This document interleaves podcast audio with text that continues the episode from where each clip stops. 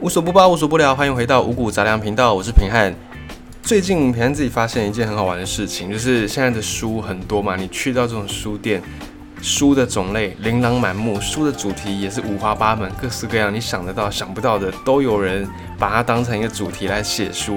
那这个书呢，嗯，你如果要花很多时间去看一本书，你一定会觉得不耐烦，除非这个主题是你很有兴趣的。那平常自己蛮有兴趣的书呢，就是跟地理啦、跟历史有关系的书籍，因为我觉得这个东西呢，地理也好，历史也好，它就是一个相对来说比较不容易变化的。因为你说，如果你去读一些科技的书啊，也许比特币在这几年非常流行，但过了五年、十年或者不用，可能两年、三年，这个科技区块链的科技可能又会有新的科技来取代它，或者是取代比特币。所以呢，读这种科技类的书。哎，我自己看书算慢的，我也很怕我看完的时候，书里面资讯已经不够用了，就是又有更新的资讯，那我可能就要再重新再去读。那对于这种变动很快的书，我比较比较不会那么有兴趣。那反而是对于历史、对于地理这些呢，主题都是。已经木已成舟了，不太会有什么改变。历史不用说嘛，过去的事情就已经是无法改变的。那么地理它也是一个长时间、积年累月的一个地理的条件要形成，通常不会是五年、十年，动不动几百年，算是很 很显微的改变。几百年，哦，差不多都要几千年、几万年才会有这个比较明显的历史变化啊，地理的变化。所以平常自己还蛮喜欢看历史或地理类的书籍，但历史类的书籍有一个。比较困扰的地方在于，如果你读的这段历史呢，你不熟悉的话，你会觉得很难过。尤其这个历史就是会跟很多的人民牵涉在一起哦。尤其你又读欧洲史，很多的什么什么王朝啦，哦，什么王室啦，啊，这个这个王室又身兼哪一国国王啊，通婚来通婚去的。如果你对这个历史没有一点点基础的了解、基础认识，你会读得非常头痛。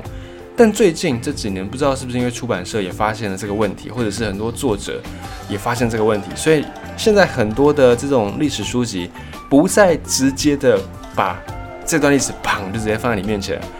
取而代之的他们会用很多的主题来包装。比方说，之前平常就有看过，诶，在讲茶叶的历史，然后他就是讲从中国这边种茶的地方，然后因为茶是算是东方的饮料嘛。那茶这个东西最初最初呢，比较呃知名的大概就是在中国这边种。那中国这边种了之后，随着大航海时代，啊这些欧洲国家他们开始出海远洋，经过很多的地方啊，无意间呢到了中国，把这个茶带到呃带到那个回到英国去，回到他们的欧洲去，然后发现这个茶蛮受到上流社会的欢迎，所以呢就透过这样的方式，透过海上贸易的方式，开始了一段茶的。传播过程，然后呢，甚至英国后来殖民印度，发现哎，印度这边的条件也蛮适合种茶的，所以就把茶、茶叶这种东西、茶树这种东西搬到印度去种，也因此形成我们现在喝的阿萨姆红茶，或者是大吉岭红茶，哦，斯里兰卡红茶也是有这段渊源。那你就发现，哎，原本很生硬的、很死板的历史，结合了这种东西，生活化的茶叶这种东西，它就变成一个。像故事一样，像故事书这种很简单可以消化，而且很好听的一个历史过程。所以历史本来也就是一段又一段的故事，只是透过这样的一个不同的载体、不同的包装，去让这个历史变得可读性提高，让它变得很有趣，也可以让历史更加的亲近到一般的读者。那今天要分享的这一段故事呢，也是跟这种历史有关系，就是。吃出来的意大利史这本书，这本书它就是从意大利的历史，然后跟他们吃吃东西的饮食文化，然后来剖析意大利面这个东西。意大利面在意大利料理当中算是非常非常具有代表性，在台湾我们也非常的熟悉了，应该可以说是台湾人最熟悉的一个异国料理之一，也不为过啦。甚至还有很多的意大利面已经有台式的口味，比方说。九层塔格利啊，虽然这个在意大利也是会有这样的一个食材，但是在台湾呢，它也可以变成一个很有台味的台式料理。那么意大利面这个东西，它其实在古早时候的意大利是女性女生的婚前必修课。你想要结婚，你想要出嫁之前，你一定要会做意大利面。做菜是女性的任务，这个在过去的历史，不管东方西方，很多地方都是这样子。当然，今天已经不再是女生的专利，很多呢煮菜很厉害的大厨，也不见得都是女性哦，男性也很多。所以在今天，当然做菜这件事情，它不再是某一个性别特定的义务。可是，在过去，这个当然是没有没有办法，以前的历史，以前的。人文背景、时空背景，男主外女主内，所以在过去呢，很多地方都是这样子的。女生就是负责做家事，那做家事里面最重要的一件事就是做菜。但是以前要做菜，哎，还真的不容易。你想，以前的生活普遍呢都不是很好嘛。现在我们的经济当然双薪家庭经济。成长了，然后因为食品工业啦，或者食品科学的发达，所以我们都可以用相对便宜的方式啊，拜国际贸易所赐，我们都可以用相对便宜的价格去尽可能的让我们的食材能够变得很丰富，变得很多样化。但在以前当然没有这么好康，以前的农村啊，那个食材你要么就是自己种自己养，要么就是跟邻居或者去市场跟人家交换以物易物。所以在意大利当然也是这样子，尤其意大利这个国家，过去在中世纪的时候，它深深的受到天主教的影响。所以在意大利这个国家里面，女性跟料理，它基本上就是一起出现的。女性就是负责料理，料理一定是出自于女性，没有例外，就是这样子。那这些女性，她们从早到晚几乎都要做菜嘛，她们能够用的食材也真的不多，现有的东西、便宜的东西，而且缺乏变化的东西。要从这些食材，你要去变化出五彩缤纷的料理，光是这一点就很难了。然后更不要说呢，你变化出的这些料理还要兼顾到美味。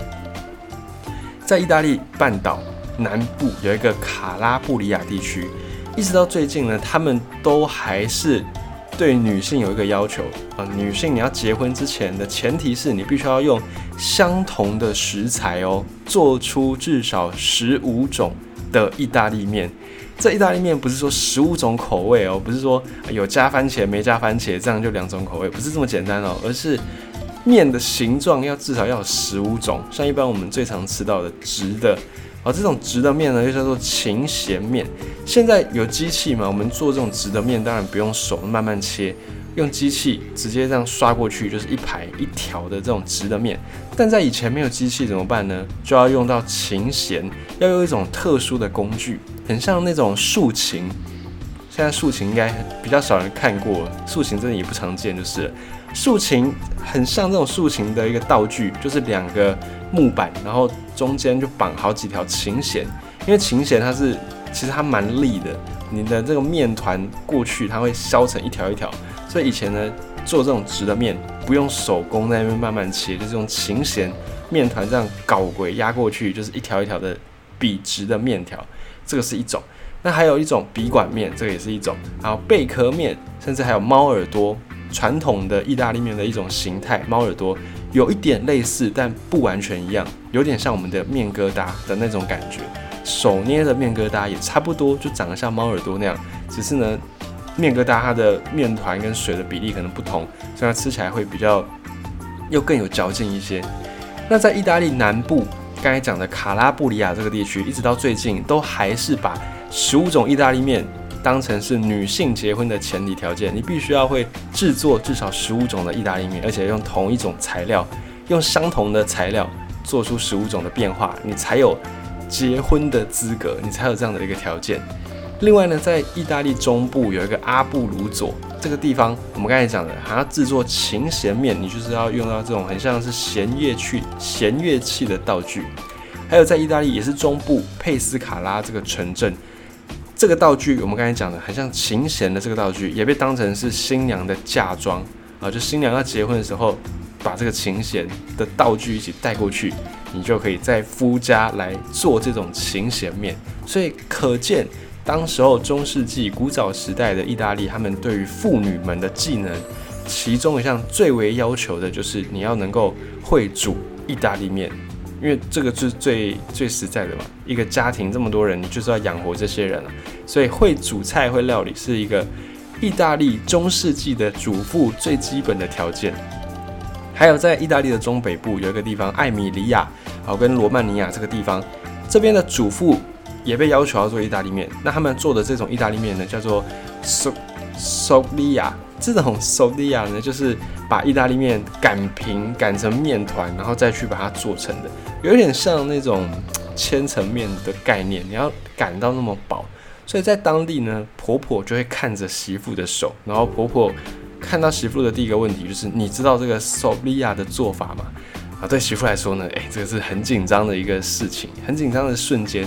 因为你要做这个面团，你的手呢要纤细，你才有办法把它捏出那种小馄饨的样子，很像那种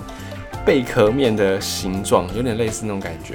在这个当地的新娘嫁妆也包含了切意大利面的刀子，所以意大利面对于意大利人来说，不只是一个国民美食，更是家家户户都一定会有的一道料理，有点像。台湾的什么，嗯，有点像什么卤肉饭吗？或者是肉燥饭，大概像这样的感觉，或者是像我们的味增汤，哦，家家户户都会有卤肉饭啊，都会有味增汤，但是每一家每一家的口味又会不一样。那自古以来，在意大利的农村，你要会做菜，就是比你长得漂亮还有用哦，比你会读书会写字还要有用的技能。以前的女生呢，真的你不用会读书没关系，哦，长得不不好看。没有很美若天仙也没关系，你只要会做菜，你在意大利就是一个合格的妇人，合格的新娘。那他们的嫁妆也很多都是这样，跟厨房啦、跟意大利面有关的一些器材器具。在意大利的文化里面，母亲就是料理，料理就是母亲，所以妈妈的味道就是意大利面。甚至呢，在当地很多妈妈从小就会开始培养女儿煮意大利面的技能。在意大利的波隆纳，就是那个波隆纳肉酱的那个波隆纳那个地方，当地的一些妈妈从女儿小时候就开始教他们做意大利面，甚至呢还会在厨房放那种小椅子、小凳子，让女儿身材还不够高的时候可以站在小凳子上面。而且一直到大概二三十年前，这个小凳子呢还是在当地算是一个嫁妆必备，你就知道，哎，这个文化非常的深远。而且意大利面呢这件事情，在意大利也有一点点促成他们的男女平权的概念。在工业革命之前呢，其实你要离开家庭去做意大利面的工作，就是你要出来做生意，然后你要卖意大利面。通常这种生意的主人都是，呃，老板都是女性为主。以前的女性当然在社会的价值、社会地位上面可能不如男性一般，经常会有差别待遇，同工不同酬。可是呢，意大利面这个事情就是唯一的特例。意大利面工作的主要都是女性。那如果你成为了意大利面领域的专家，你还可以砍塞呀，你还可以带学徒，然后你也可以去决定说，这个意大利面你做出来之后，它的价格你要卖多少。女性跟男性在意大利面这个行业是有着相同的权利的，甚至呢，在一间意大利面的销售店里面，从做面团，然后整这个面团的形状到它干燥为止，都有女性在监督这个进度。所以，意大利面产业当中，女性算是一个嗯很顶梁柱的存在，非常的重要，非常的重点，因为他们从小就跟着妈妈学意大利面。甚至做的还比很多的男性的厨师还要好吃。就算现在意大利面已经机器化生产了，可是还是有一种特殊的，还是有一些特殊形状的意大利面，你很难用机器去做，或者是你用机器做不符合那个成本。所以现在呢，还是有一些手工的意大利面在市面上。这些就是透过意大利的这些妇女们，她们代代相传传承下来的。精良的制作意大利面的技术，用他们的手指头去创作出这种各式各样的形状的意大利面。那这个意大利面的历史，就要从中世纪的意大利开始，一直传下来，一直往后，一直到现代。所以，你当我们吃到这意大利面的时候呢，它其实不只是一道异国料理，它可能背后也包含着厨师心中对于妈妈的那种。形象对于妈妈味道的怀念。下一次如果你有机会到异国，或者是你吃到意大利人做的意大利面，哎，你可以去尝试看看。也许他心中呢是带着妈妈的味道在制作这样的料理。